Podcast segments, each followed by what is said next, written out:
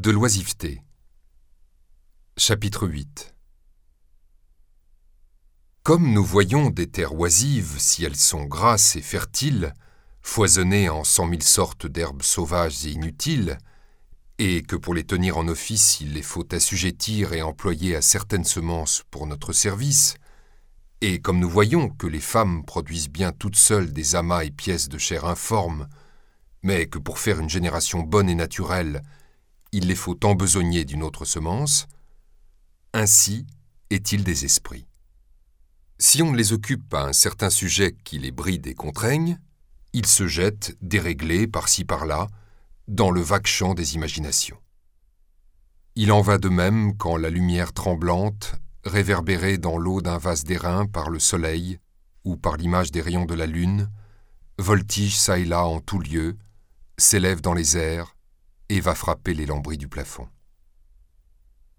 Et n'est folie ni rêverie qu'il ne produise en cette agitation, semblable au songe d'un malade, se forge de vaines images.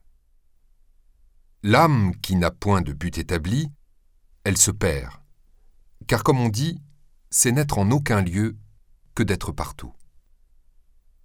Qui habite partout, Maxime, n'habite nulle part.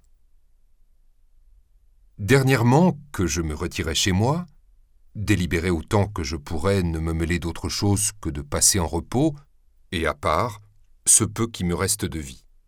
Il me semblait ne pouvoir faire plus grande faveur à mon esprit que de le laisser en pleine oisiveté, s'entretenir soi-même, et s'arrêter et rasseoir en soi, ce que j'espérais qu'il pût désormais faire plus aisément. Devenu avec le temps plus pesant et plus mûr, mais je trouve toujours l'oisiveté rend l'esprit inconstant. Qu'au rebours, faisant le cheval échapper, il se donne cent fois plus de carrière à soi-même qu'il ne prenait pour autrui.